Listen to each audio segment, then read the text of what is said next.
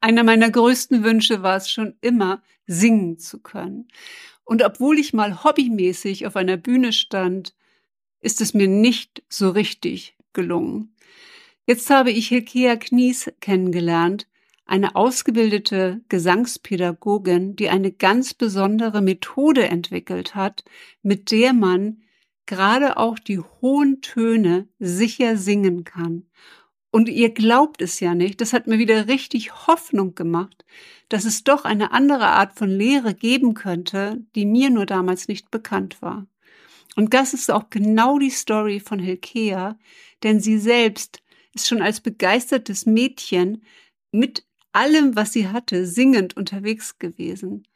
Und ihre Geschichte erzählt sie heute. Und das ist eine Geschichte davon, dass man seine Träume nicht aufgibt. Und wenn man seine Träume nicht eins zu eins umsetzen kann, dass man seine Träume einfach in seinem Leben dahin umlenkt, wo es noch viel, viel schöner ist zu träumen. Und dabei hilft Hilkea so sehr, Opernsängerinnen, Opernsängern und auch Menschen, die, ich sage mal, im Bereich Popkultur unterwegs sind, ihre Stimme zu verbessern und sogar auch bei der Sprechstimme. Freut euch auf dieses Interview. Hi, ich bin Iris Seng und das ist der Your Story is Your Business Podcast für kreative Solopreneurinnen, die ihre Kunden mit Storytelling berühren und begeistern wollen. Ich freue mich sehr, dass du da bist.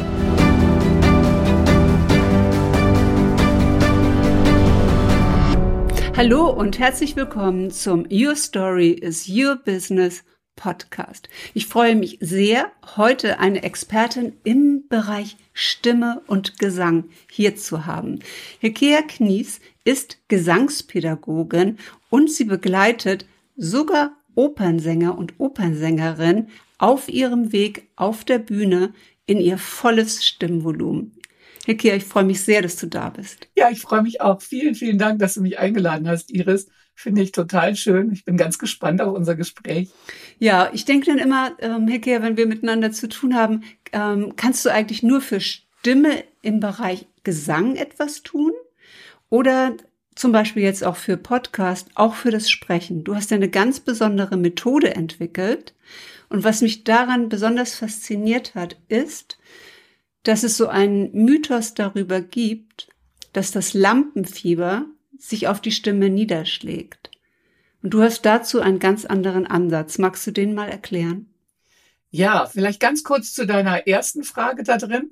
Also ich arbeite auch durchaus mit Menschen, die Sprechberufe haben, kommen auch immer wieder Leute zu mir und ich spreche öfter auch mal darüber, dass es für manche Podcaster auch interessant wäre, an ihren Stimmen zu arbeiten. Aber da habe ich bisher noch nichts direkt zu gemacht, aber auf alle Fälle kann man da was machen. Ich arbeite nicht nur mit Leuten, die singen. Und was du jetzt gerade angesprochen hast, ja, das ist total interessant, weil ich sehe das Ganze sozusagen andersrum. Also es gibt Menschen, die denken, sie müssen an ihrem Lampenfieber arbeiten, damit dann ihre Stimme auf der Bühne wirklich gut zum Tragen kommen kann.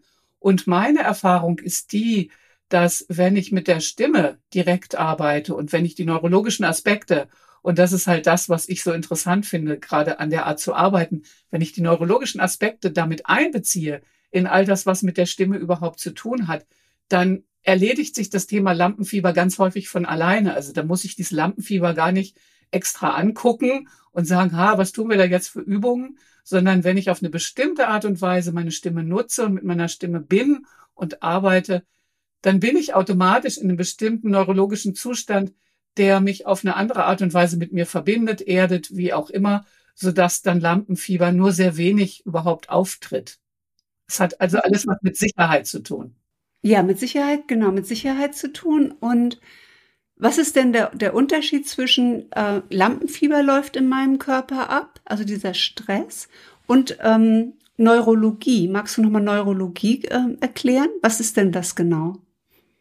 Also das Interessante, da müssten wir ja jetzt, da müssen wir jetzt auf diese ganzen neurowissenschaftlichen Sachen kommen. Ich sage jetzt mal kurz Stichwort Polyvagaltheorie es gibt einfach unterschiedliche oder dreieiniges Gehirn. Ne? Es gibt ja einfach unterschiedliche Zustände, die wir im Nervensystem haben können. Die Leute, die mit mir arbeiten, kennen das dann schon, wenn ich sage, es ist günstig, wenn wir in Grün sind. Also wir haben da sozusagen verschiedene Farben, die uns kennzeichnen, wo sind wir gerade. Und wenn ich zum Beispiel auf der Bühne bin und ich habe dominant mein sympathisches Nervensystem angeschaltet, dann bin ich unter Umständen im Kampf- oder Fluchtreflex, was auf die Stimme natürlich eine Wirkung hat.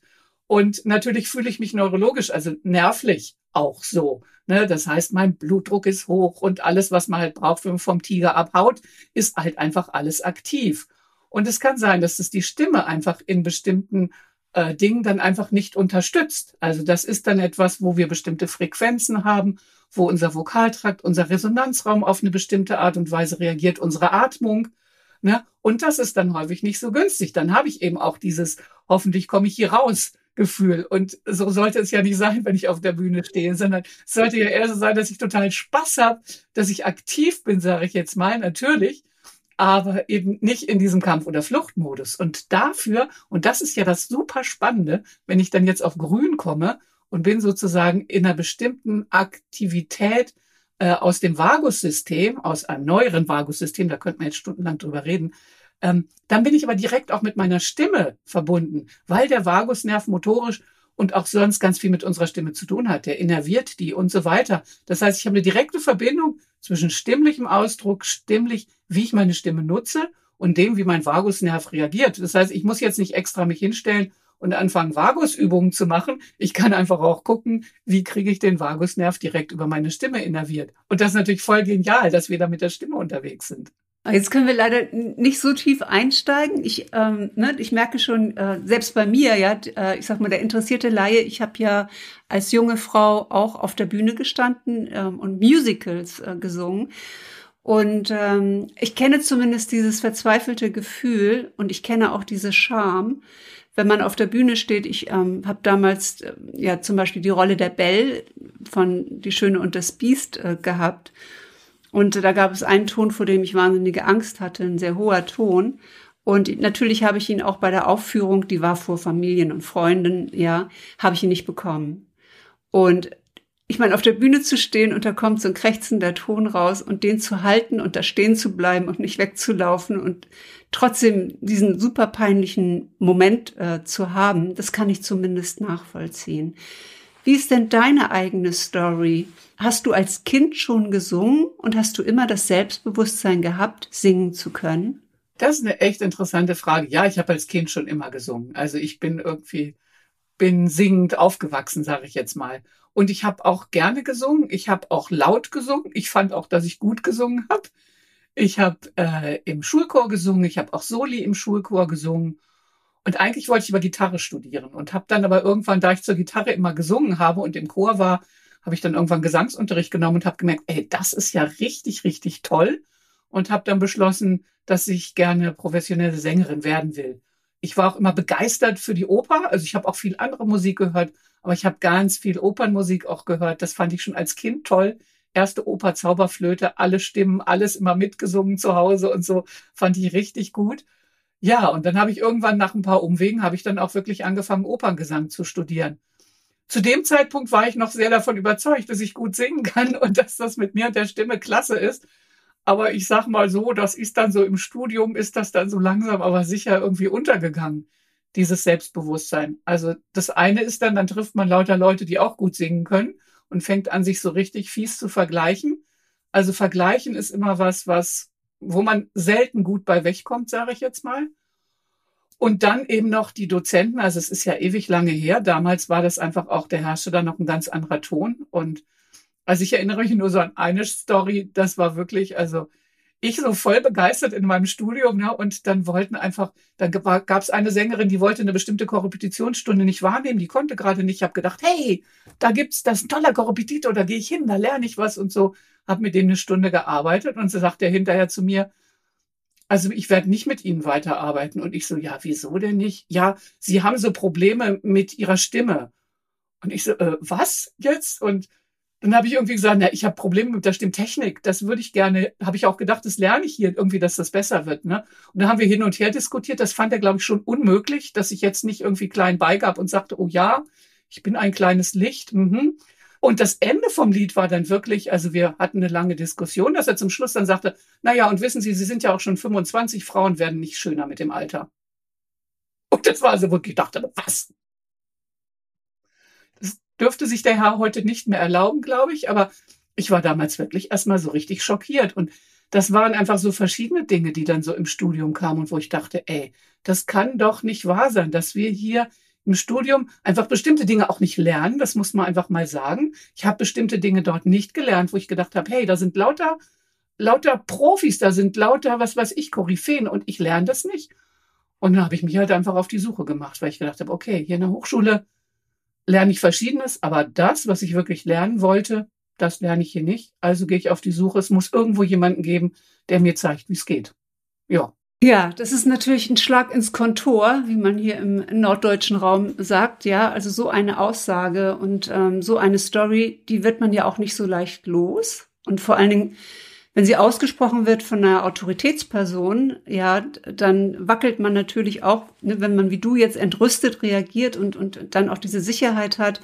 Das kann es irgendwie nicht sein. Das finde ich bewundernswert. Also mir hat man gesagt, ich kann nicht singen. Ich habe äh, Stockschläge auf die Finger bekommen im Musikunterricht. Ich hatte eine 5 in Musik, als ich auf dem Gymnasium in der Orientierungsstufe war. Und ähm, ich hatte auch eine Freundin, die sehr gut singen konnte im, im Chansonbereich und die dann auch irgendwann gesagt hat, Iris, du kannst äh, nicht singen. Und dann habe ich Gesangsstunden genommen im Zusammenhang mit dieser Musical-Geschichte. Und der hat mir dann gesagt, ich hätte ein relativ breites Spektrum auch von einer hohen Stimme bis zu einer tiefen Stimme über mehrere Oktaven. Und da, ne, so, das, der hat mich sozusagen darin bestätigt. Und ähm, ich kann nur sagen, es hat mir so viel Freude gemacht, mit der Stimme einfach umgehen zu können, singen zu können. Ich singe total gerne bei irgendwelchen Songs mit. Und ich habe erst letztes Jahr auf einem Retreat erlebt, äh, auf einem Yoga-Retreat. Da gibt es ja auch äh, Gesang im Yoga. Und äh, wenn man das Om singt oder, oder solche, ich weiß gar nicht, wie die heißen, solche Lieder dort singt. Und ich war dann die Letzte, die noch den Ton gehalten hat in dem Raum. Und dann, dann guckt mich meine Business Buddy Anna an und sagt zu mir, du singst ja wie ein Engel. Oh, wie schön. Und ich so, oh, dann habe ich gedacht, was für Geschichten man sich erstmal selbst erzählt, äh, die einen blockieren. Was man dann noch aufgeladen bekommt an Stories von Menschen, die einem Geschichten über einen selbst erzählen. Also wirklich seine Identität zu finden, seine Autorität zu finden, das ist keine leichte Aufgabe in diesem ganzen ähm, Meinungen, die andere über einen haben und dieses Reptiliengehirn hier, das immer im Sicherungsmodus ist. Ne, du gehst jetzt auf jeden Fall nicht nochmal auf die Bühne und stellst dich dahin. Was war so eine super peinliche Nummer. Ja, damit hatte sich das für mich auch einfach erledigt. Ja, ich würde, ich glaube, ich würde mich nur noch mal trauen, mit dir ähm, eine Stunde zu machen und noch mal, ähm, äh, ne, also weil dir vertraue ich einfach. Wir arbeiten ja jetzt schon ein bisschen länger zusammen. Das kann einen großen Traum oder einen großen Wunsch, den man ja am Anfang eines Lebens hat oder in dieser Phase, wo man sich orientiert, was man macht, ähm, wirklich dazu führen, dass das so ein Stoppzeichen ist. Und das war es für dich ja auch. Ja, es ist ja dann mit dem Gesang letztendlich nicht weitergegangen, dieser Traum selbst auf der Bühne zu stehen. Aber du hast einen wunderbaren eigenen Weg gefunden. Und welche Story steckt denn dahinter? Ja, ich muss dazu gerade noch mal ganz kurz sagen, es ist nicht so, dass ich gar nicht auf der Bühne gewesen wäre, aber ich wollte halt wirklich eine große Opernsängerin werden. Ich habe dann Kabarettchanson über viele Jahre gemacht. Das konnte ich sehr, sehr gut. Da habe ich total Spaß dran gehabt. So, das war super. Und ich habe Operettentourneen über eine ganze Zeit lang gemacht. Das hat auch irre Spaß gemacht. So, da habe ich dann alles gemacht, gesungen, getanzt, auch klassisch getanzt und so. Es war eine tolle Zeit.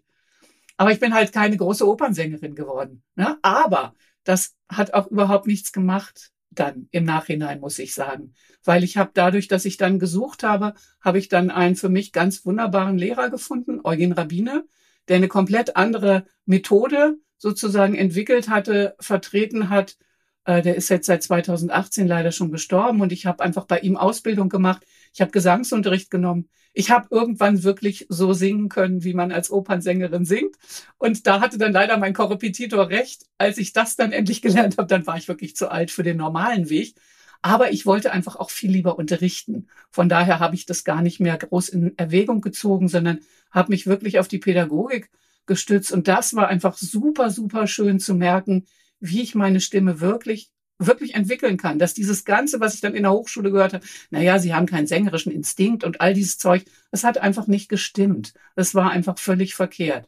Und was dann natürlich noch dazu kam, was das Ganze dann wirklich nochmal sehr rund für mich gemacht hat und weshalb ich auch immer wieder sage, ich arbeite ein bisschen anders. Klar, ich bin Master Teacher in der Rabbine-Methode, aber ich habe eben auch andere Tools. Ich habe noch eine Ausbildung gemacht in Somatic Experiencing.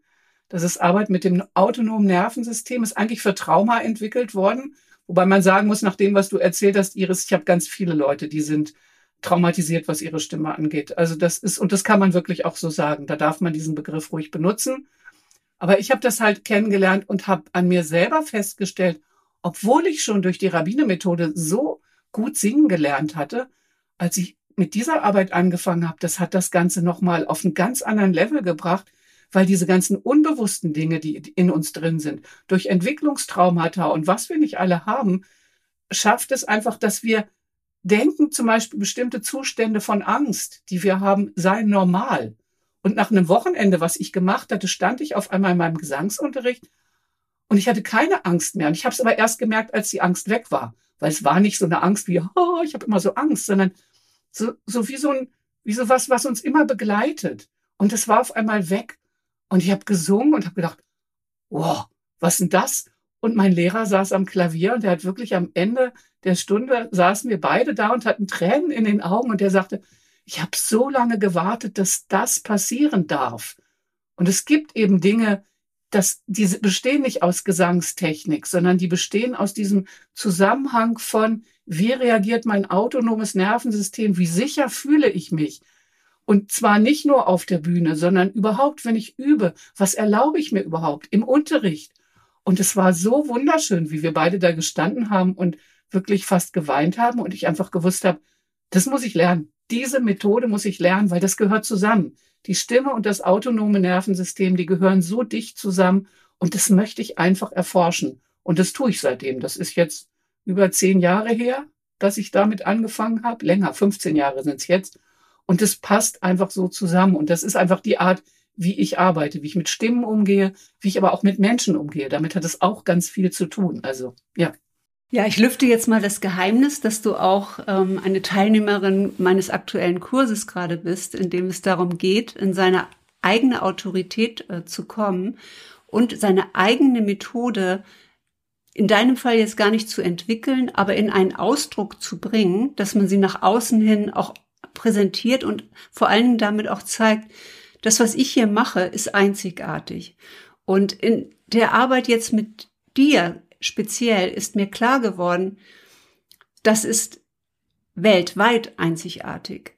Du bist so trainiert, ja, und du kannst so trainieren, dass du in deiner ganz eigenen Art und Weise, deiner ganz eigenen Methode dastehst und unterrichtest. Und wir haben jetzt gehört Neurologie, Neurologie ähm, Somatic, ja, Rabbine-Methode gehört. Und wir hatten ja auch die Diskussion, wie nennt man dann seine eigene Methode? Und es hört sich jetzt so selbstverständlich an für einen Menschen, der jetzt dann auch leider verstorben ist. Das ist halt die Rabbine-Methode. Wie fühlt sich das denn für dich an zu sagen, das ist die Hilkea Knies Methode? Das fühlt sich sehr, sehr merkwürdig an, weil ich natürlich die Empfindung habe, ähm, ich habe Rabbine-Methode gelernt, ich habe Somatic Experiencing gemacht, ich habe noch viele andere Dinge gelernt ne, und habe das Gefühl, das sind immer alles so große Menschen und so große Dinge irgendwie so, die da sind. Und wenn ich jetzt sage, das, was ich unterrichte, ist die Hilkea-Knies-Methode, dann komme ich mir so ein bisschen vor, als ob ich so eine Hochstaplerin bin. Auf der anderen Seite, ich habe ja auch viel die Menschen hinter den Methoden studiert. Den Eugen Rabbiner habe ich sehr, sehr gut gekannt und viele andere hinter den Methoden kenne ich auch. Und damit fängt's ja an sozusagen. Man lernt Dinge und jede von uns nimmt es auf ihre ganz eigene Art auf und ergänzt die Dinge, die für uns selber wichtig sind. Und natürlich wäre das, was ich mache, eine eigene Methode im Sinne von, dass die Art, wie ich die Dinge, auch zum Beispiel Faszienarbeit, die ich auch seit über 25 Jahren mache, ne, wie ich diese ganzen verschiedenen Dinge damit einbringe, mit meiner persönlichen Erfahrung über Meditation und was ich nicht alles gemacht habe. Es ist natürlich was sehr Einzigartiges. Warum sollte ich es also nicht Kiaknis-Methode nennen? Also ich sag mal so, ich, hm, ich bin noch so ein bisschen am Verdauen, wie sich das für mich anfühlt und anhört. Aber das stimmt schon. Das ist schon irgendwie was, was ja was Sinn machen würde, sage ich jetzt mal. Und ich habe ja gerade, ich habe gerade neulich, habe ich lauter schöne Bücher von Austin Kleon gelesen. Und da gibt's so ein wunderbares Buch, Steal Like an Artist oder Alles nur geklaut. Und der schrieb halt, dass er irgendwie sich sowieso nur Sachen anguckt äh, und die für ihn relevant ist, wo er klauen kann. Und ich meine, wenn das so jemand sagt, dann denke ich, okay, ich sage ja auch immerhin, woher meine Wurzeln kommen. Und es ist eine ganz eigene Sache, so zu arbeiten. Das stimmt. Also von daher, ich, ich bin dran. Und danke übrigens für die ganzen Nasenstupser Iris, dass ich da wirklich, ja, dass ich das ernsthaft in Erwägung ziehe. Ich wäre überhaupt nicht auf die Idee gekommen. Und das ist einfach schön, wenn man das mal so von außen sieht oder wenn jemand von außen sagt, du, das ist einzigartig, was du da machst, weil du verbindest diese und jene Sachen und wie du darüber Bescheid weißt. Hey, das ist richtig super, weil man selber neigt ja oft dazu zu denken, oh ja, ich mache das halt so, ne? Und von daher vielen Dank einfach für dies immer wieder drauf gucken und sagen, ey, ja, das ist eine eigene Methode. Sag das ruhig selbstbewusst. So, okay, ja. Ja, ich muss ja auch sagen, du bist ähm, auch für mich ja die, äh, jetzt in diesem Kurs die erste Kundin, die oder auch Soulmate kann man ja sagen. Ja, ich suche ja immer nach denen, wo es dann auch diese Wellenlänge da ist und die haben wir ja auch gefunden, die aus einem anderen Bereich kommt. Also bisher waren es halt viele Coaches und Mentorinnen oder ähm, ja jetzt Fotografinnen. Ja, jetzt kommen so diese kreativen Berufe nach und mich freut es natürlich auch in einen Bereich reinzugehen und in einen Bereich Orientierung zu geben ja, den ich jetzt natürlich persönlich auch noch kenne. Das ist immer schön, wenn man eine eigene Erfahrung da, dazu hat, eine eigene Story dazu hat, ähm, um das auch wirklich nachvollziehen zu können. Und äh, was ich jetzt so spannend finde, ist, ähm, wenn man über Methoden spricht. Viele haben ja dieses Gefühl, sie sind ein Hochstapler. Auch ich, ja, wenn ich irgendwo was Tolles sehe, ähm, etwas lerne sogar, ich bezahle sogar einen Mentor dafür für viel, viel Geld, darf ich denn Dinge von dem nehmen und weiterverwenden? Ja, und es geht ja immer darum, dieses Copycat, Geschichte. Das geht ja auch immer so um dieses Online-Business so um, dass jemand wirklich ganze Passagen oder ganze Kurse nimmt und einfach seinen Namen drauf klebt und äh, das ein bisschen bunt anmalt und sagt, so, das ist jetzt meins. Es gibt aber auch dieses von vielen verschiedenen Lehrern le lernen, so wie du das gemacht hast und daraus dann das nehmen, was man besonders gefunden hat und aus dieser Essenz dann eine eigene Methode zu kreieren, die wirklich nur man selbst auch geben kann. Also wo keiner mehr das kopieren kann. Es ist niemand in der Lage, außer er geht jetzt durch die Jahrzehnte der Erfahrung, die du hast oder die auch ich habe, und setzt es zusammen. Und ähm, jetzt mal meine Frage an dich bezüglich auf ähm, The Brand Authority. Ich arbeite ja auch mit ganz bestimmten Tools, die du vorher noch gar nicht gekannt hast. In diesem Kurs spielt ja auch das Human Design eine, eine Rolle, der Typ, der man im Human Design ist, welche Profillinien man hat. Wir haben auch über die Planeten gesprochen und auch die Gene Keys von Richard Rudd, ähm, die auch ja nochmal ein eigenes Abenteuer sind, eine eigene Reise und die man insbesondere auch braucht, um ja sein, sein Genius zu aktivieren, um zu sehen, wo ist denn jetzt mal aus kosmischer Sicht, ähm, mein Magnetismus, meine Energie, zu schauen, geht das mit mir in Resonanz, geht das nicht mit mir in Resonanz? Und du hast ja im Speziellen da eine Offenheit für gehabt, sonst wärst du nicht in diesen Kurs gekommen. Aber auch, ähm, denke ich, eine natürliche Skepsis vielleicht, ja, am Anfang. Was kann ich daraus wirklich für mich mitnehmen? Magst du mal sagen, was du jetzt, wir sind ja mit dem Kurs fast am Ende, was dieser Bereich für dich nochmal ähm, für Erkenntnisse gebracht hat oder Gefühle gebracht hat, die da hochgekommen sind? Das war für mich total interessant. Also ich bin überhaupt kein Astrologietyp. Also ich sag mal, ich mag bestimmte esoterische Dinge sehr gerne, aber Astrologietyp bin ich gar nicht. Und Human Design habe ich mich ein ganz, ganz bisschen mal vor drei Jahren beschäftigt, aber eigentlich fast gar nicht so. Und ich mag das aber. Ich mag gerne sage ich jetzt mal, so Tools an die Hand kriegen, um nochmal so in meine ganz eigene Struktur reingucken zu können auf eine andere Art und Weise. Und ich fand zwei Aspekte wirklich sehr, sehr spannend, nämlich mal zu gucken, hat die Art und Weise, wie ich zum Beispiel nach außen hin auftrete, nach außen hin sichtbar werde, kann die was mit äh, Human Design Linien zu tun haben oder auch mit Gene Keys? Also auf welche Art und Weise bin ich besonders ähm, sichtbar und können die Menschen besonders gut erkennen, was meine Arbeit ist und was ich sozusagen in die Welt zu bringen habe. Das fand ich eine super interessante Sichtweise. So habe ich das früher noch nie gedacht. Ich habe einfach gedacht, da hat man diese und jene Tools und dann hakst du die alle ab und wenn du irgendwie so genug Zeit und VAs hast, dann hast du halt irgendwie das ganze Spektrum und machst alles. Je mehr man macht, desto besser ist es. Aber da genauer hinzugucken, was passt denn eigentlich zu meinem Typ? Und das nicht nur so ganz, so ganz persönlich da mal so reinzufühlen, was mag ich denn, sondern dass es da vielleicht was gibt, wo man von lernen kann, das wäre deinem Typ angemessen. Das fand ich mega spannend und hat mich einfach ganz, ja, hat mich einfach total interessiert, mal zu gucken, was passiert denn, wenn ich das so mache? Ja, und ich habe so ein paar Sachen gemacht. Also du hast dann so ein Schlagwort genannt wie, ähm, manchmal reicht es dann für jemand wie dich, den Lifestyle zu zeigen. Dann habe ich gerade gedacht, Herrgott, was ist mein Lifestyle? Da denke ich immer an was ganz Hochtrabendes und äh, aufwendig geschminkte Frauen in, was weiß ich was, Designerklamotten und echtem Schmuck oder so.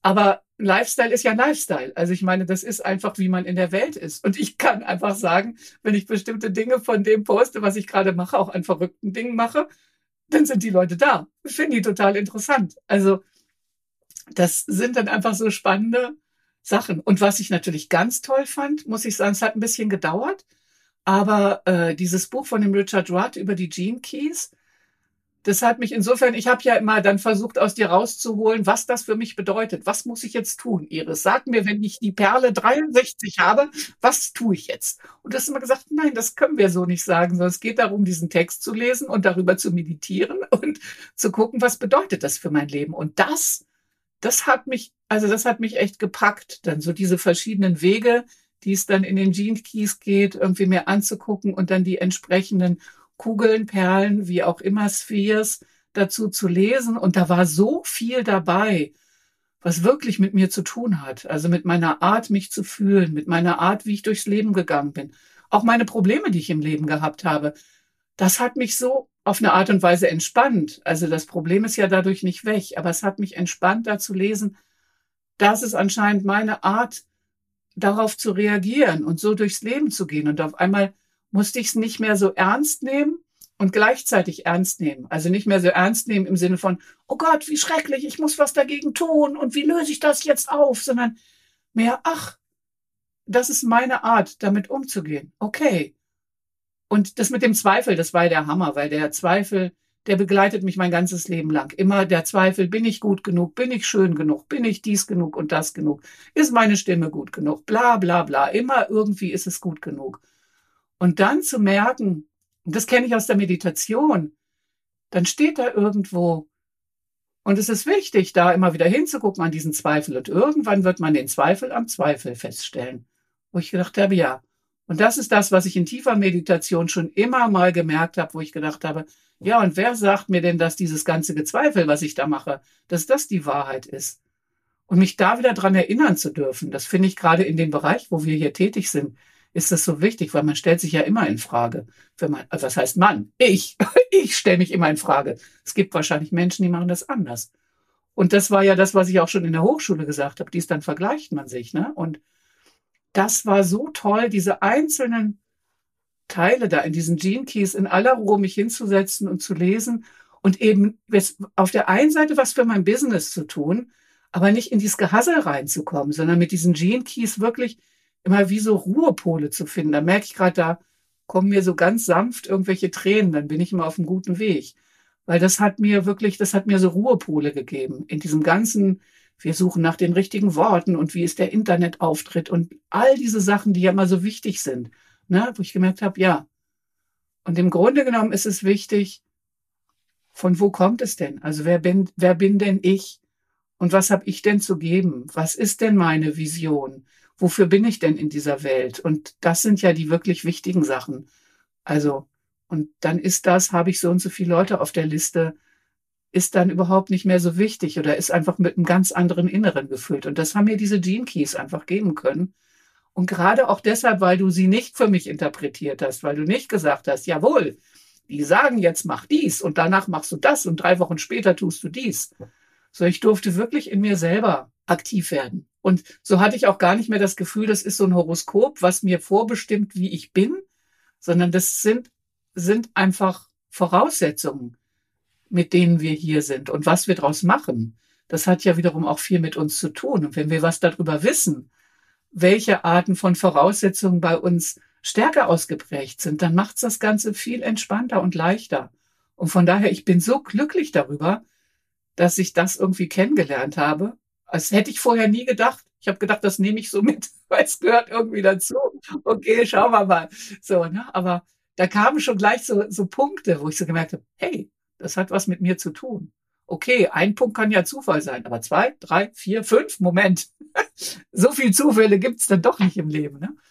Und von daher, also sage ich auch gerade mal an dieser Stelle hier, danke, dass ich das auf diese Art und Weise in dieser Arbeit mit dir, dass das irgendwie so an mich rangetragen wurde, weil es hat mich echt sehr, sehr, sehr entspannt und geerdet, so in meinem Neuaufbau des Online-Business, sage ich mal. Oh, schön. Ganz, ganz schön. Also, da war jetzt ganz, ganz viel drin. Und ja, das Schönste ist, ähm, dass du ja auch genau damit arbeitest. Du hast ja ähm, auch diese Position des Gene Keys an einer ganz besonderen Stelle in deinem Chart, also ne, also ist auch exaltiert herausgeholt. Und es geht halt bei, äh, bei dir ja auch darum, die Sicherheit zu bekommen, sich nicht anzuzweifeln, seine Stimme nicht anzuzweifeln, und ähm, ja, so weit zu kommen, dass man sagt, äh, ich zweifle jetzt meinen Zweifel an, ich komme in meine eigene Wahrheit und ich komplettiere darüber, also ich nehme das bei mir selbst wahr, ich nehme das im Zusammenhang mit anderen wahr, wo diese Zweifel sind. Und du machst ja gerade auch einen Weg auf, ja, um hohe Töne sicher singen zu können. Warum sind denn gerade hohe Töne so ein, ein kritischer Punkt im Gesang, dass du jetzt sogar ähm, eine Masterclass äh, dazu anbietest? Hohe Töne, sage ich jetzt mal, hohe Töne auf eine Art und Weise oder überhaupt hohe Töne zu singen und auf eine Art und Weise zu singen, dass sie schön klingen, dass sie sich sicher anfühlen, dass wir damit Musik machen können, ist einfach etwas, das liegt nicht direkt in unserer Natur. Also in unserer Natur liegt, wenn wir hohe Töne machen, dass wir in Angst und Schrecken sind, dass wir um Hilfe schreien oder dass wir uns für einen kurzen Moment natürlich auch wahnsinnig freuen. So, aber es ist eben ganz viel hohe Töne sind mit schrillen Frequenzen, mit Schreien, Kreischen und sowas verbunden. Und das ist natürlich nicht unbedingt das, was wir zum Beispiel auf der Opernbühne haben wollen.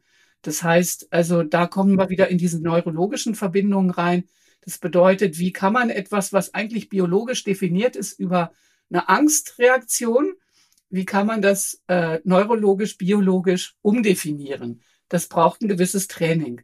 Und dann kommt natürlich noch die gesamte ähm, stimmphysiologische Voraussetzung dazu. Wenn wir, je höher wir unsere Stimme haben wollen, das ist wie, das kann man probieren mit einem Gummiband, auch wenn das der Vergleich ein bisschen hinkt, aber je höher die Stimme sein soll, desto mehr Spannung brauchen wir, Dehnung brauchen wir.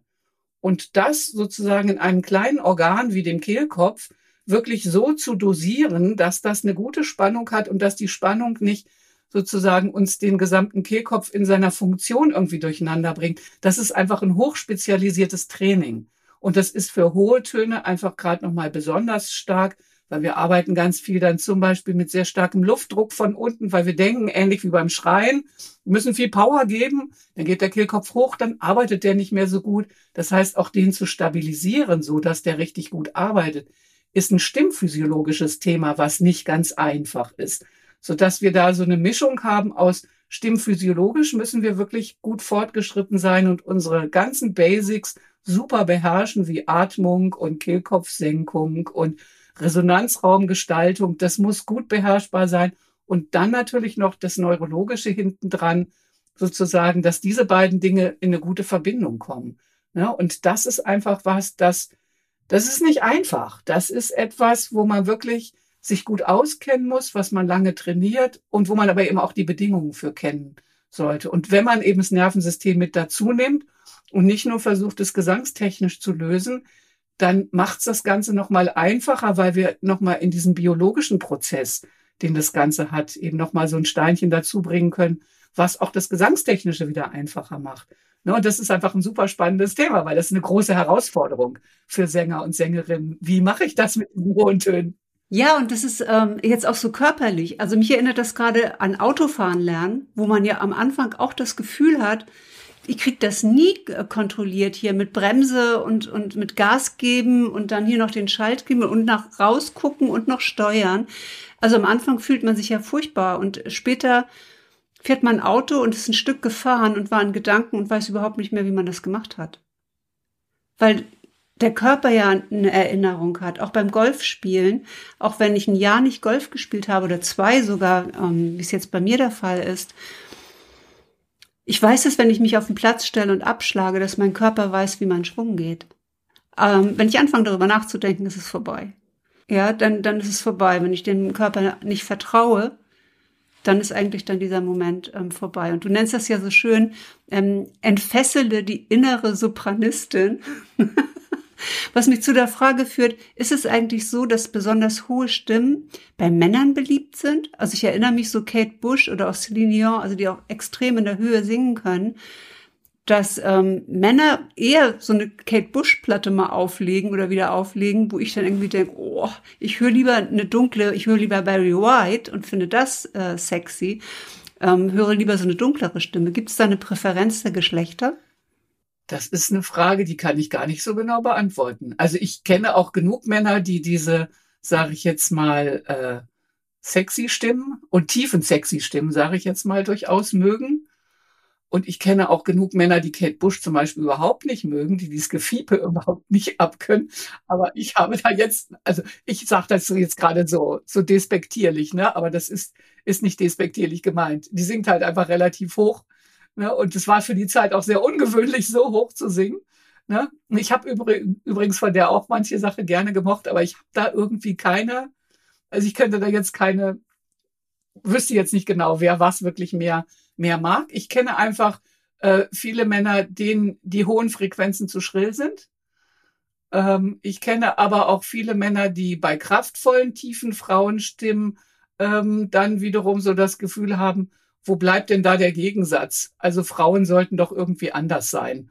Und also von daher glaube ich, da gibt's gibt's unterschiedliche Ansichten drüber. Aber ich könnte ich jetzt keine Prozentzahlen nennen, muss ich sagen. Wie ist es denn mit deiner Masterclass am äh, 14. 13. April? April in der nächsten, ich, Donnerstag. Am 13. April? Genau. Um 14 Uhr? Genau. Genau, am 13. April. Ähm, wer ist denn dafür jetzt genau ähm, der, der Richtige, der sich da anmeldet? Ähm, das ist ja hohe Töne sicher singen. Also auf jeden Fall sollte man im Bereich Gesang unterwegs sein. Also mit einer Sprech, ich sag jetzt mal, Teilnehmerin wie ich wäre da jetzt nicht ganz richtig.